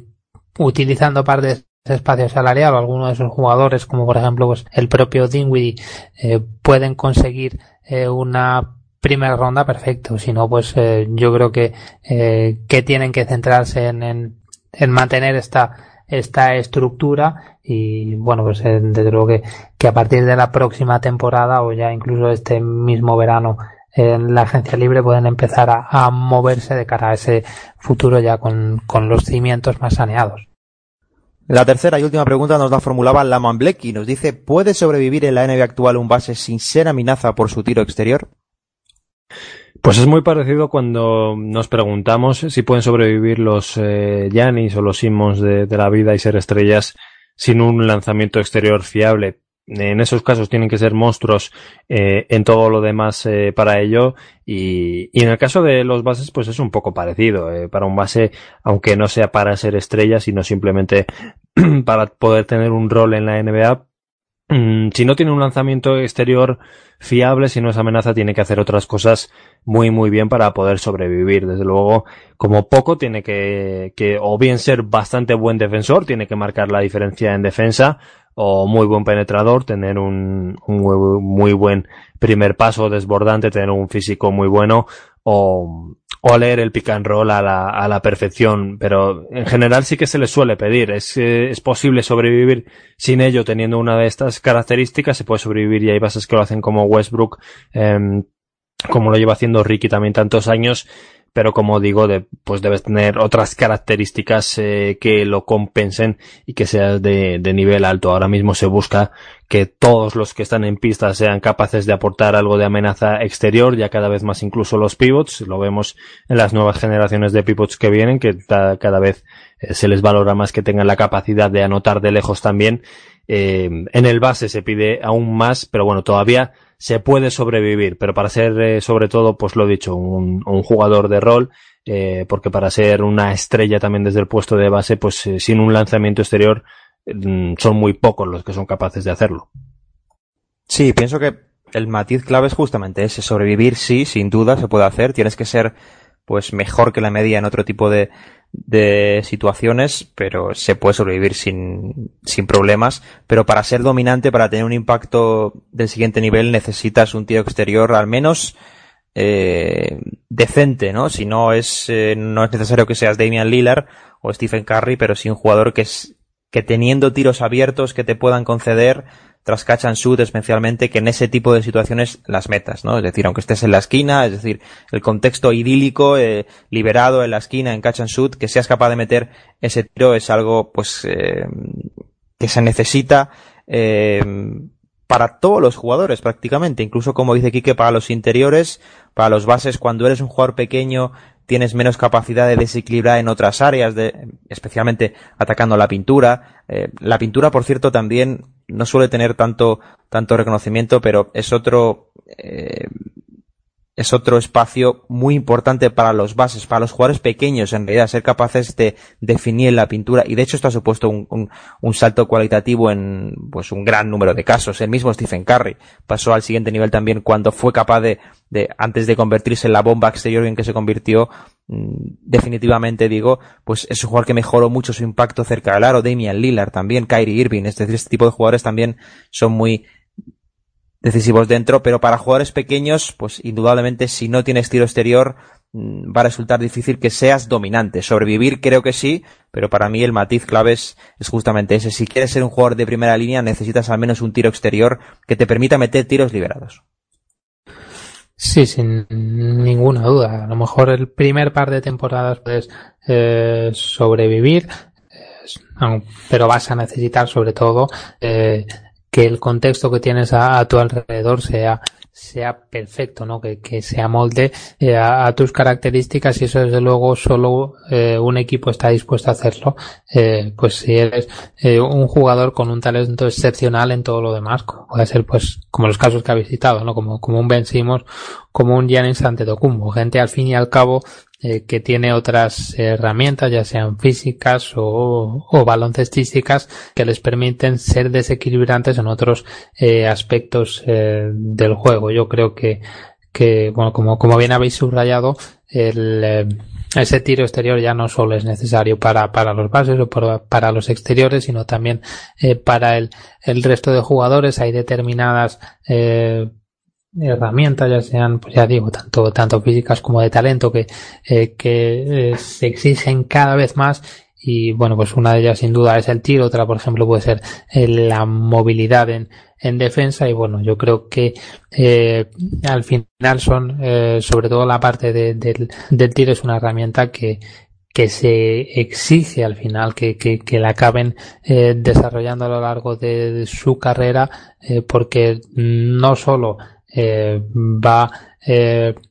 va a permitirles tener un mayor impacto, sino también va a permitir que la adaptación del resto del equipo sea mejor y el impacto que puedan tener eh, sea mayor. Llegan los adelantamientos. Llegan las paradas en boxes. Llega toda la pasión de la Fórmula 1 con Pasión GP. Después de cada gran premio, no te pierdas el mejor análisis con las claves y la polémica de la carrera, además de las últimas noticias del Gran Circo de la mano de Diego G. Alonso y Noelia Boya, que también te contarán lo más destacado del motor base con una mirada cercana para que conozcas a los futuros protagonistas de la máxima competición. Es el momento, siente la pasión por el motor en Pasión Deportiva Radio. Ha llegado el turno de los tiros libres, ya sabéis ese minuto que tenemos cada uno desde la línea de personal para compartir aquella reflexión, artículo, podcast, vídeo que nos haya llamado la atención con respecto a la actualidad de la liga en los últimos días. También nos gusta compartir el talento que tienen otros. Quique, ¿qué tienes esta semana en tu tiro libre? Pues yo esta semana voy a compartir un pequeño artículo, tampoco es muy extenso, pero sí que lo he encontrado muy interesante del Charlotte Observer, firmado por Rick Bonnell, que es eh, uno de los hijos también a seguir, eh, en este caso sigue sobre todo a los Charlotte Hornets, pero bueno, también a la, la NBA en general y es muy recomendable seguirle. Eh, es un artículo barra entrevista con Mitch Kapchak titulado eh, Mitch Kapchak NBA Draft Memory, No Workouts, No Celebration, Just a Telegram. Y cuenta la historia, pues, de cómo Capchap, que ahora está dirigiendo los despachos de los eh, Charlotte Hornets, recuerda el, día en el que fue drafteado él, que fue en 1976.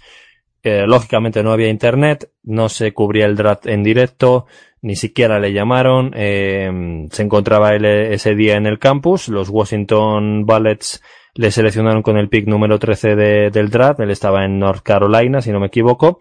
Y pues iba andando por la cafetería y se le acercó un, un, eh, un, chaval y, y, simplemente le dijo, los Washington Bullets eh, te han drafteado, tienes un telegrama esperándote en la oficina y eso pues que Kapchak había sido incluso All American eh, y a pesar de eso no había en esas épocas eh, reuniones con los general managers de las franquicias, no había entrenamientos privados, no se reunió con nadie, ni siquiera sabía que le habían hecho el scouting, que ni siquiera sabía que, que en la NBA pues eh, le conocían. Y es el contraste con el Kapchak de ahora que como general manager de, Char de Charlotte pues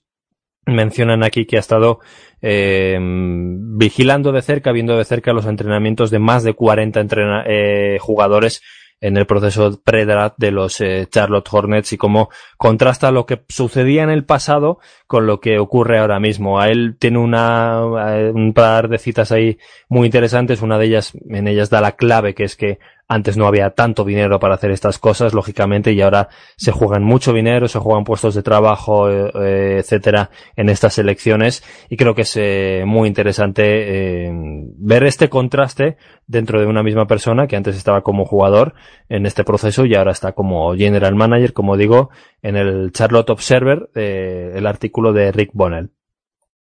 Pues yo voy a hacer una vez más eh, uso a un vicio que tengo de usarlo en los dos tiros libres,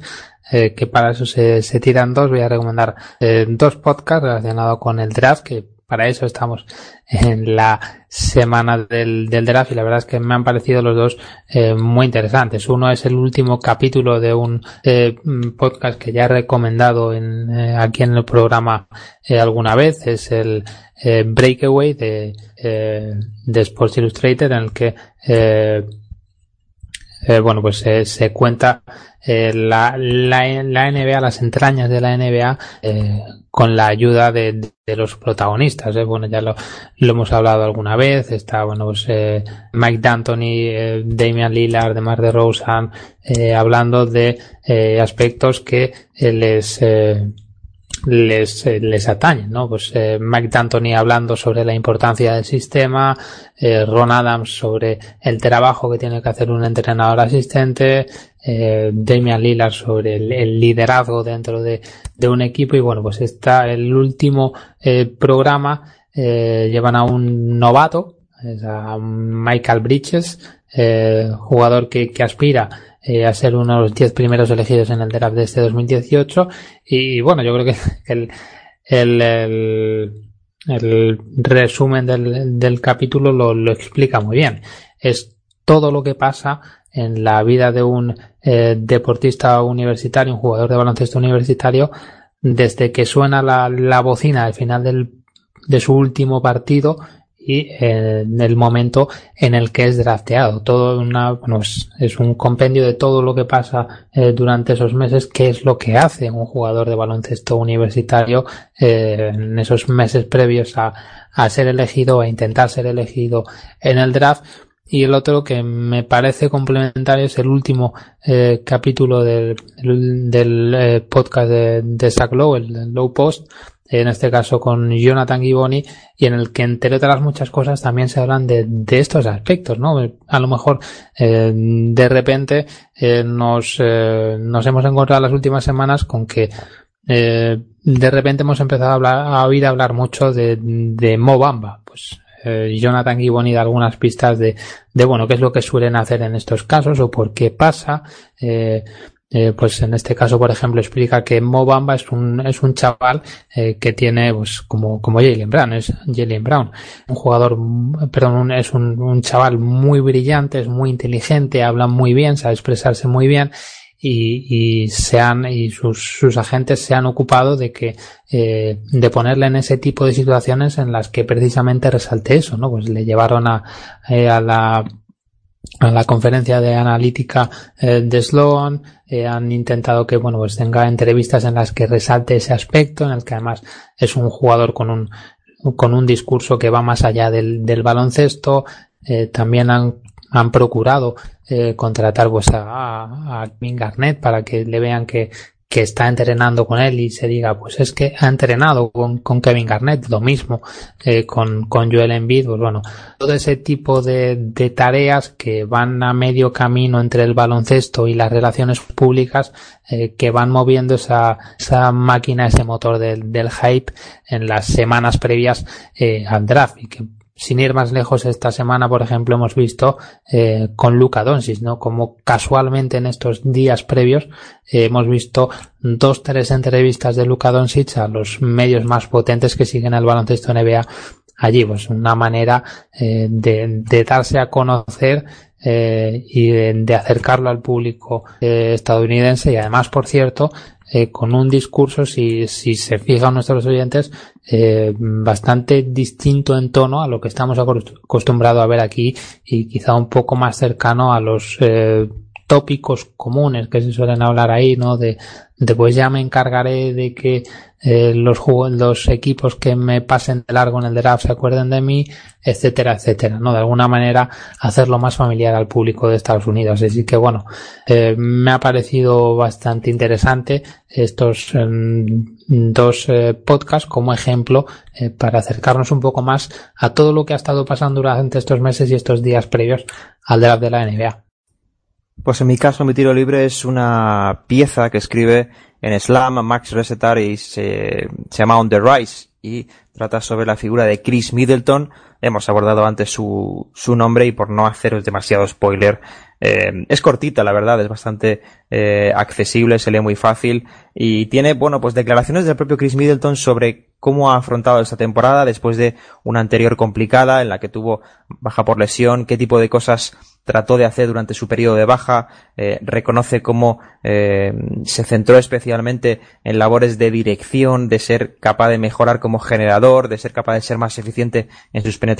cómo eso ha provocado que Milwaukee pase a usarlo mucho más en, situaciones de pick and roll, cómo ha, beneficiado eh, a sus compañeros, la conexión que tiene con Janis en pista, eh, muy interesante para acercarnos un poquito más a las entrañas del cambio, de la evolución, al final de uno de los two-way players más, eh, no sé si desconocidos todavía para el gran público Chris Middleton, pero desde luego de los más atractivos, un jugador que por cierto va a ser agente libre el próximo año, eh, y muy interesante la pieza que podemos leer, el slam, la compartiremos en la cuenta sobre un jugador que está en la élite, sigue estando un poco tapado, pero que desde luego sigue en progresión y es uno de los mejores aleros two-way players de la liga. Recuerda que puedes escuchar Pasión Deportiva Radio en la aplicación para móviles TuneIn Radio. Ya no tienes excusas para no escucharnos desde donde quieras.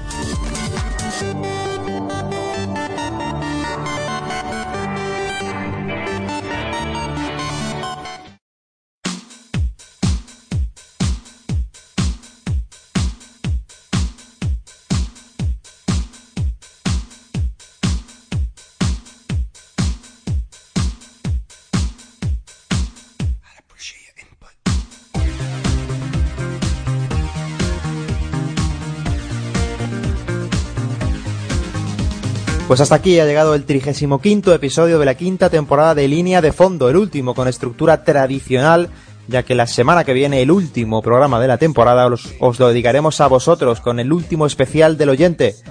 de esta quinta campaña en línea de fondo. Agradecer la presencia de mis dos cracks imprescindibles aquí conmigo, Enrique García y Andrés Aragón. Por supuesto también la labor de Sergi Serrán, el maestro de ceremonias en la producción y por supuesto a vosotros, los que semana tras semana estáis ahí escuchándonos, ya sea a, a través de la web de Pasión Deportiva Radio, a través de iBox, a través de iTunes, en cualquiera de las plataformas, dejándonos vuestro feedback. De verdad, muchísimas gracias por todas las escuchas esta temporada y el cariño que nos dais todas las semanas. Volveremos la semana que viene con el último programa de la temporada. Nos va a dar un poquito de pena, la verdad,